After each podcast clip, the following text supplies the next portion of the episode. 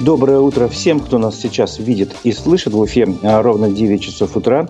В программе эфир, э, в эфире программа «Аспект республики» у микрофона Разиф Абдулин. И мы сейчас проведем обзор прессы и послушаем фрагмент программы «Аспекты мнений», вчерашний с участием политтехнолога Андрея Пателицына, а также проведем голосование, как обычно, на нашем YouTube-канале. Напомню, трансляция программы идет в соцсетях ВКонтакте, Одноклассники и на, на YouTube-канале «Аспекты Башкортостан». Прошу вас ставить свои там вопросы, комментарии, э, ставьте лайки, делитесь с друзьями ссылками на программу. Этим вы поддержите работу нашей редакции. Итак, начнем с обзора прессы. Вчера почти все средства массовой информации Башкирии писали о случае в школе в Иглино, где хоть и после вчера, позавчера, 5 апреля, но все-таки э, произошел такой инцидент. 13-летняя школьница с ножом напала на двух одноклассниц, и об этом вчера э, написали много э, разных сообщений. А, в том числе прокуратура и парламент решили заняться инцидентом в школе Иглино. А, об этом сообщила наша редакция.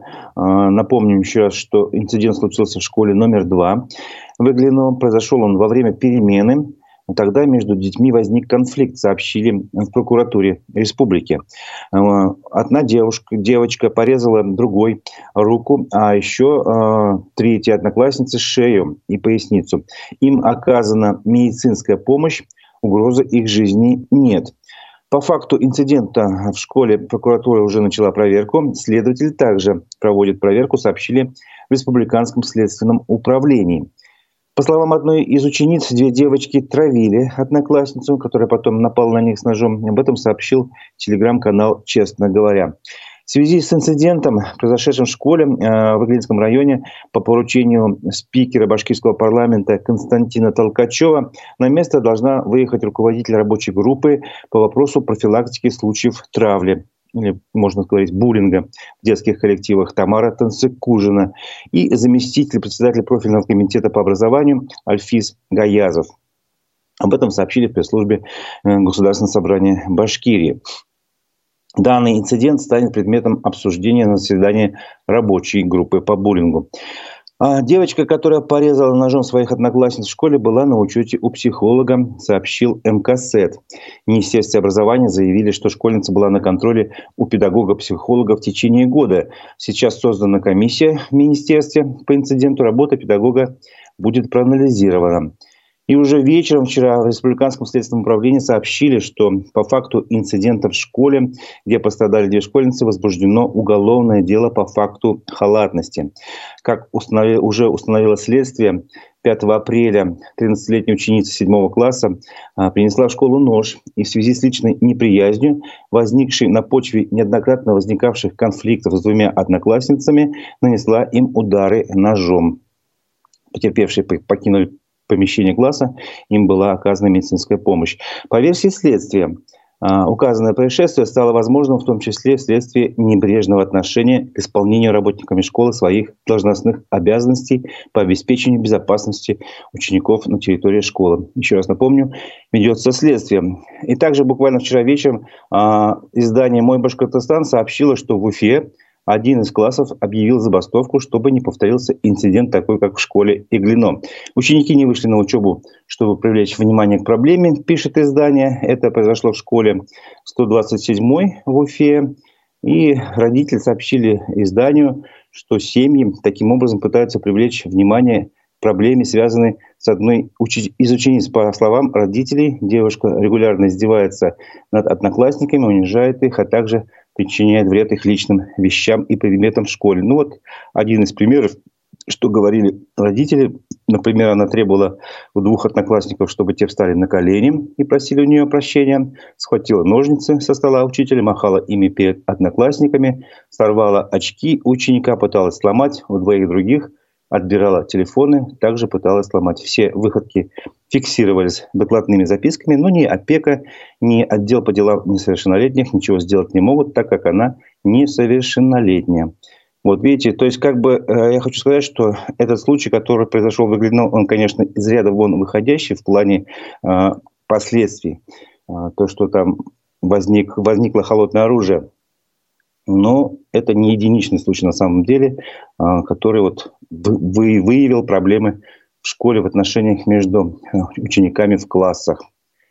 А, еще одна новость из школы вчера тоже была предметом внимания СМИ.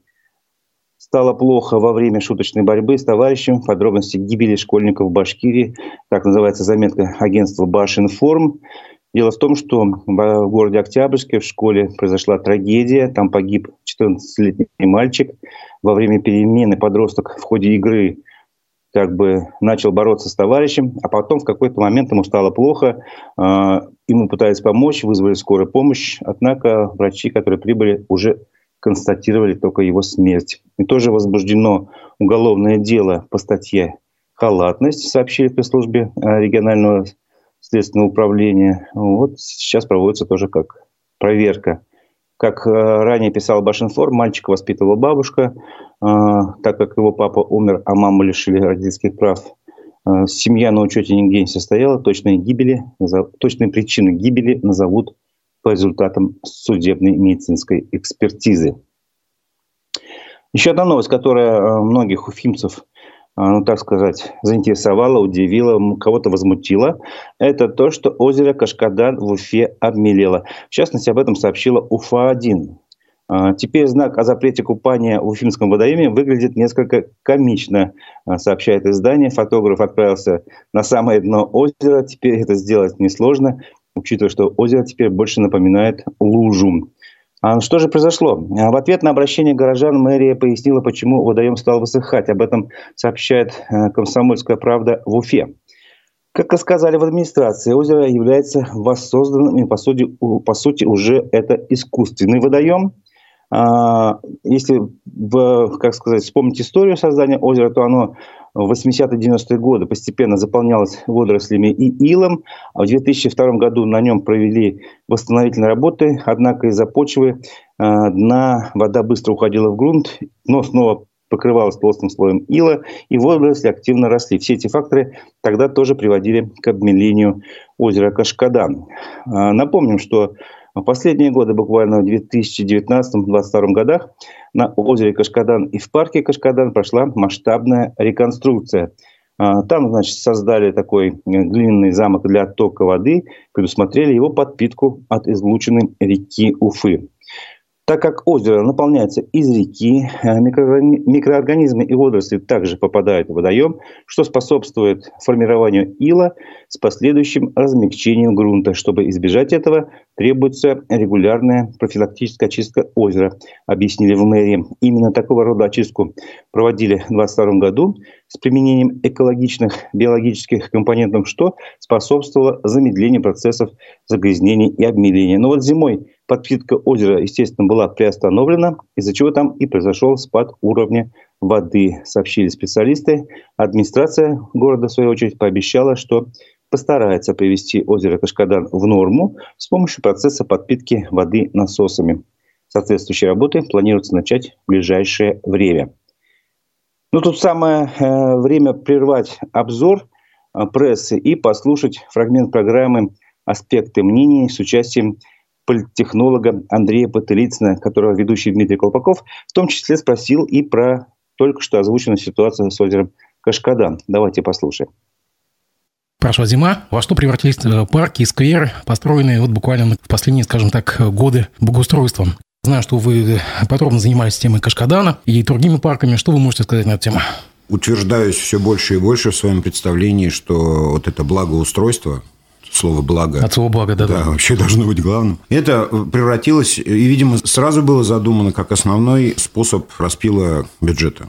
Насколько я понимаю, дорогой Ради Фаритович очень хорошо постиг эту науку в Подмосковье. Губернатор Воробьев раньше него придумал эту штуку и очень обширно ее практиковал там у себя в Подмосковье. Ради Фаритович постиг эти технологии и привез их нам сюда. Тут дело в том, что такой питательной средой вот этой всей коррупции на благоустройстве является уникальность проектов. То есть, одно дело, вдруг захотите украсть деньги на покупки карандашей или туалетной бумаги, то это сделать очень сложно, потому что это простые, понятные вещи, и цены очень хорошо сравниваются. То есть, завысить цену сложно. А парк, знаете ли, он уникален. Здесь такой ландшафт, тут такой ландшафт, тут столько водоотведения, тут столько водоотведения и прочее, прочее. И вот последний случай с э, вот этой провалившейся дорогой, который буквально вот на днях случился, да, вот асфальт там ушел, микрорайоне яркий, яркий да, да, размыло, и он ушел, провалился и прочее. Это говорит о том, что, как я предполагаю, как не строитель, но человек интересующийся, тем, что не было, например, исключена была система ирригации вот этого участка, да, то есть не было сделано ливневой канализации, не было сделано водоотведения, и, соответственно, пришла весна, размылся грунт,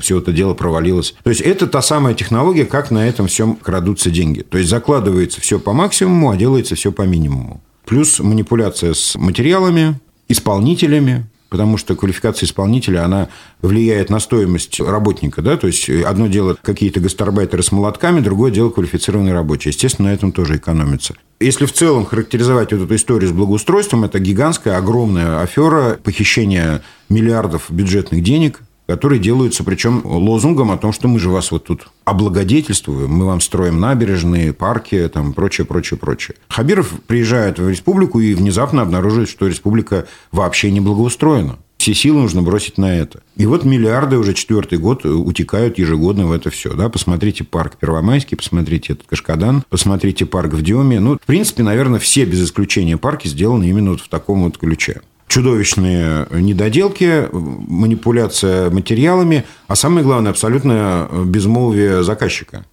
Заказчик не предъявляет претензий исполнителю. Не, погодите, смотря читалось о том, что в микрорайоне Яркий да. подрядчик начал восстанавливать да, саму да, да, да, дорогу. Ну, потому что, извините, тут уже совсем провалилось. То есть, тут придется делать. Кто-то должен делать. Вопрос, за чей счет?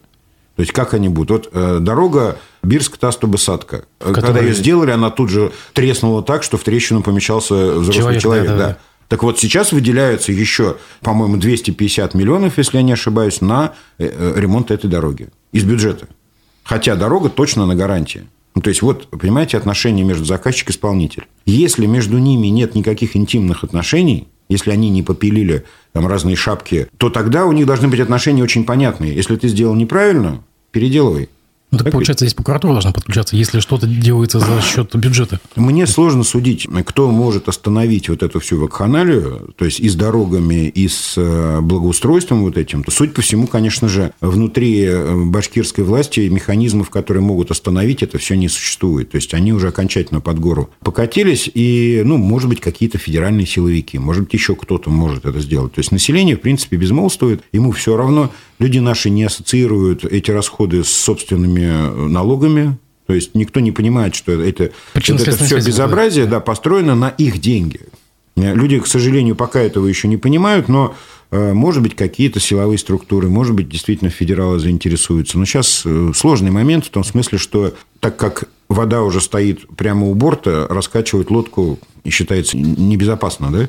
То есть менять губернаторов, э, вмешиваться в их там хозяйственную деятельность, арестовывать каких-нибудь министров сейчас уже становится все более опасно, потому что, ну, иначе можно выйти на самих себя. Это был фрагмент программы «Аспекты мнений» с участием политолога Андрея Петелицына. А, полностью а, программу с его участием вы можете посмотреть на наших страницах ВКонтакте, в Одноклассниках и на, естественно, на канале Ютубе, в Ютубе «Аспекты Башкортостан». А, ну, вы выслушали, как говорится, точку зрения а, Андрея Потылицына. Ранее я озвучивал э, точку зрения, как бы, вернее, объяснение э, по ситуации с озером Кашкадан администрации Уфы и предлагаю провести голосование на нашем канале в Ютубе «Аспекты Башкортостан». Э, я задаю вопрос. Как вы считаете, обмеление озера Кашкадан в Уфе имеет отношение к коррупции – да или нет.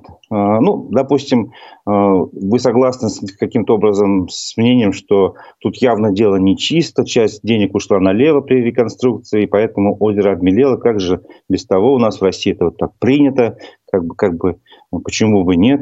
Поэтому тут все так и есть. А, ну, если вы считаете, что аргументы мэрии вполне достоверны, озеро мелеет по вполне естественным научным причинам, так сказать, значит, а, никакого отношения к коррупции это дело не имеет. Итак, вопрос. Обмеление озера Кашкадан в Уфе имеет отношение к коррупции? Ваш вариант ответа – да или нет. На канале «Аспекты Башкортостана» в Ютубе мы открываем голосование и к концу программы мы подведем его итоги. Э, голосуйте, отвечайте на этот вопрос. А мы продолжим обзор прессы. Уфа вошла в десятку основных городов загрязнителей воздуха. а, доля а, Уфы в общем объеме выбросов в стране составила в прошлом году 0,8%, сообщает «Правда» ПФО. Откуда взялись цифры? Глава Росприроднадзора Светлана Родионова представила на заседании Комитета Госдумы по экологии доклад о деятельности своего ведомства в прошлом году. В него и вошел как раз рейтинг городов-загрязнителей атмосферного воздуха. А, и вот что в этом рейтинге, значит, такого интересного. В этом рейтинге Уфа замыкает первую десятку с показателем 132 тысячи тонн. И как раз вот эта вот сумма, этот вес, эти выбросы составляют почти 0,8% от общих выбросов в стране. На первом месте находится Норильск – на который приходится почти каждая десятая часть выбросов, 10,5 выбросов процентов, прошу прощения, 10,5 процентов выбросов по стране. И это составляет ни много ни мало 1 миллион 796 тысяч тонн в год. Напомним, а, что в 2021 году выбросы э, загрязняющих веществ в Башкирии увеличились на 9,8% и составили 575, почти 575 тысяч тонн. А из них большая часть, 449 э, тысяч тонн, принадлежит предприятиям и 125 тысяч примерно транспорту. При этом тогда э, доля республики в загрязнении атмосферы страны составляла 2,6%. Ну, все республики, не города, обращаю внимание. Вот. И что еще из цифр? Э, на квадратный километр площади региона приходится 4,2 тонны вредных выбросов, когда, тогда, когда как в среднем по стране 1,3 то есть почти в три раза больше Башкирии приходилось, если в сред... чем в среднем по стране, а на одного жителя аж 143 килограмма вредных выбросов в год. Представляете, сколько это на наши плечи падает, если так представить. По России э, было чуть больше, 152,6 килограмма на одного жителя в год. А новость а, от программы «Вести» а, госрадиокомпании «Башкортостан», Уфе закончилась вакцина от коронавируса. Сроки ее поступления в медицинское учреждение города пока не уточняются. О проблеме программе «Вести» рассказал уфимец Стас, э, у которого при трудоустройстве на предприятии попросили справку о прохождении вакцинации от COVID-19. Вот он, естественно, хотел эту вакцинацию пройти, чтобы устроиться на работу и получить соответствующий документ, но он звонил все поликлиники, ему сказали, что вакцины нет, поделился уфимец с тележурналистами. В пресс-службе Минздрава Башкирии подтвердили информацию об отсутствии вакцины в Уфе и отметили, что направили запрос соответствующий в Минздрав России. Сроки появления вакцины в больницах пока не уточняются. Но, естественно, она будет. А вот вопрос только, как этот товарищ сумел устроиться или не сумел устроиться на работу, я думаю, что вряд ли. И вот и сейчас из-за этого у него будет проблемы. Хотя утверждать, конечно, этого наверняка невозможно. Новости от РБК Уфа. Государственная Дума одобрила проект Башкирии о задержании машин нелегальных перевозчиков за их счет. В чем здесь тонкость?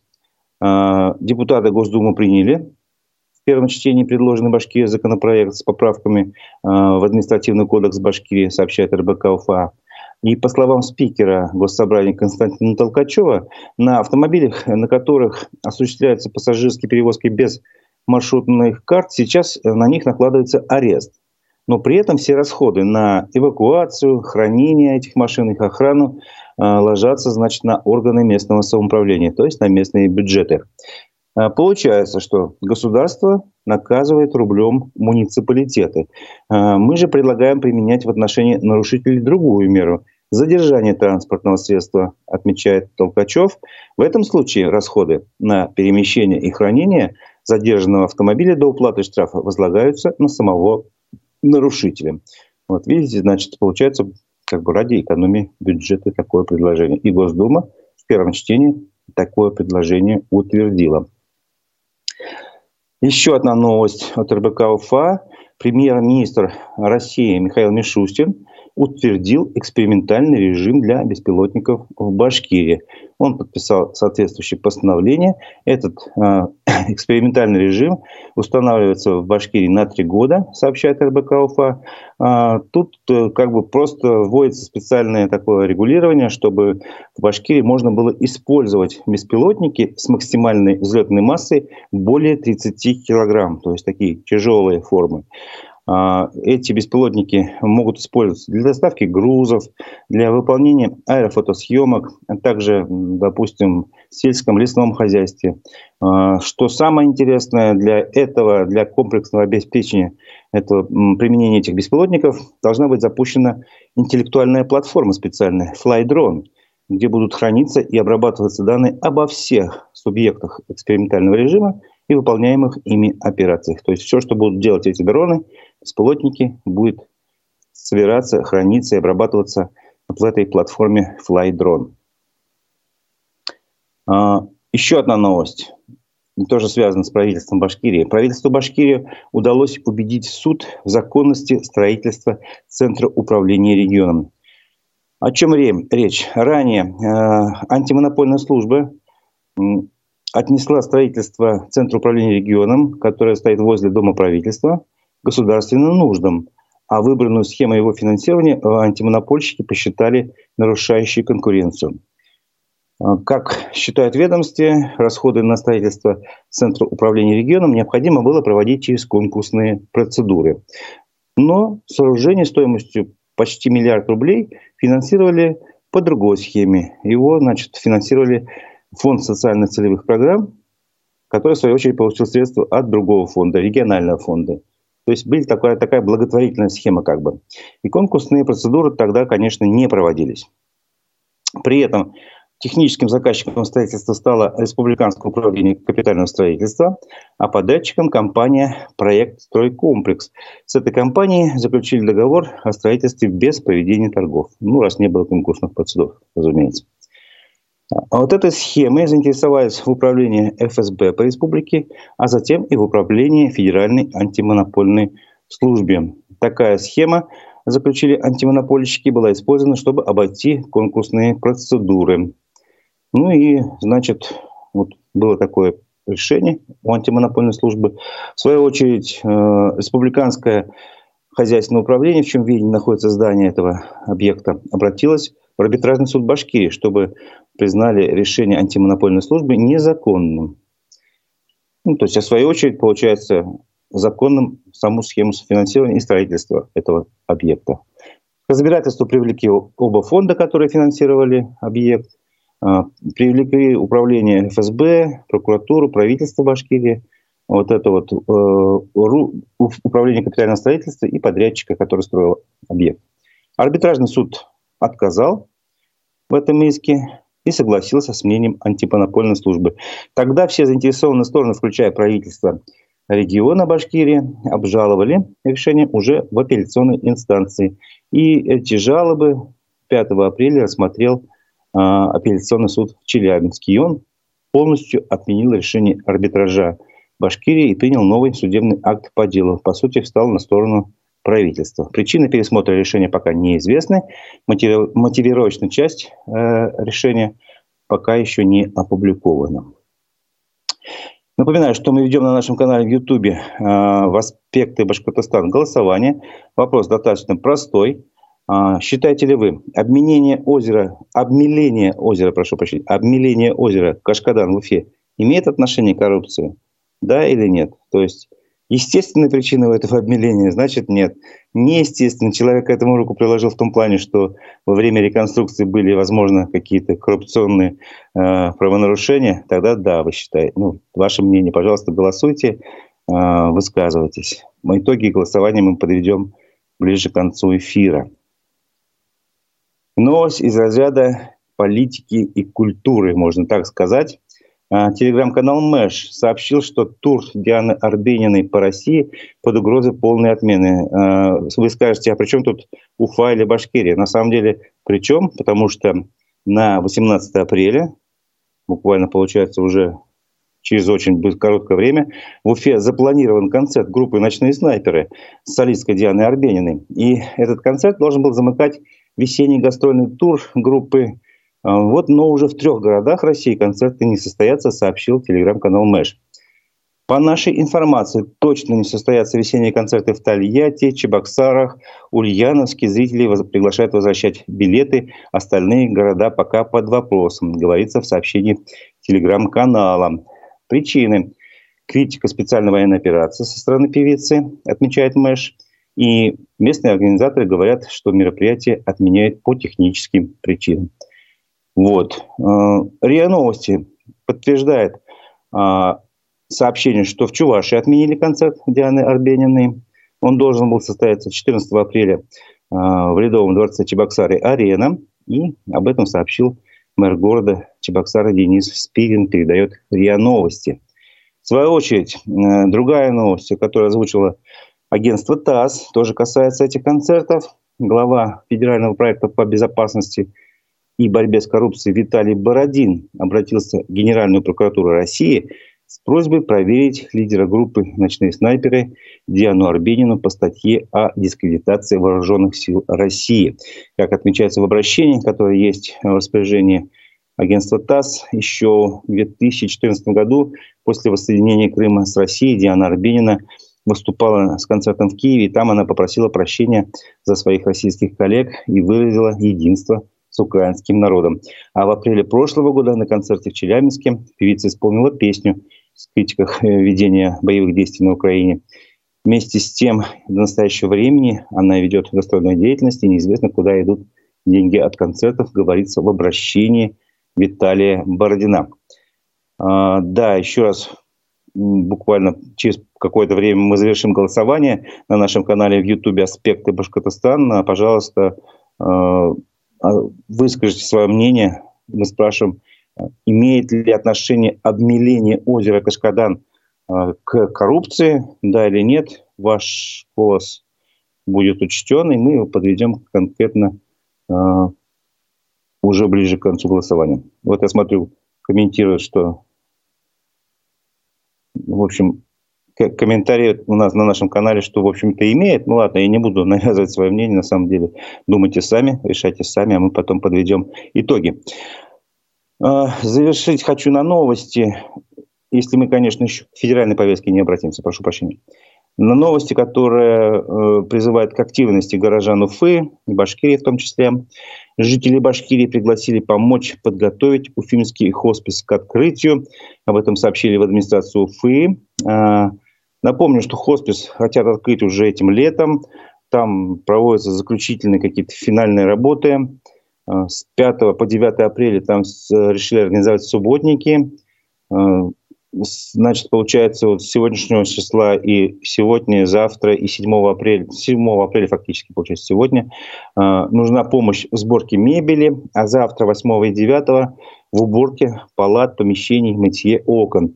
Добровольцев просят зарегистрироваться в анкете, но для этого надо зайти на сайт Уфимского хосписа, набрать прямо в интернете Уфимский хоспис, вы найдете страничку этого благотворительного учреждения и можете там зарегистрироваться.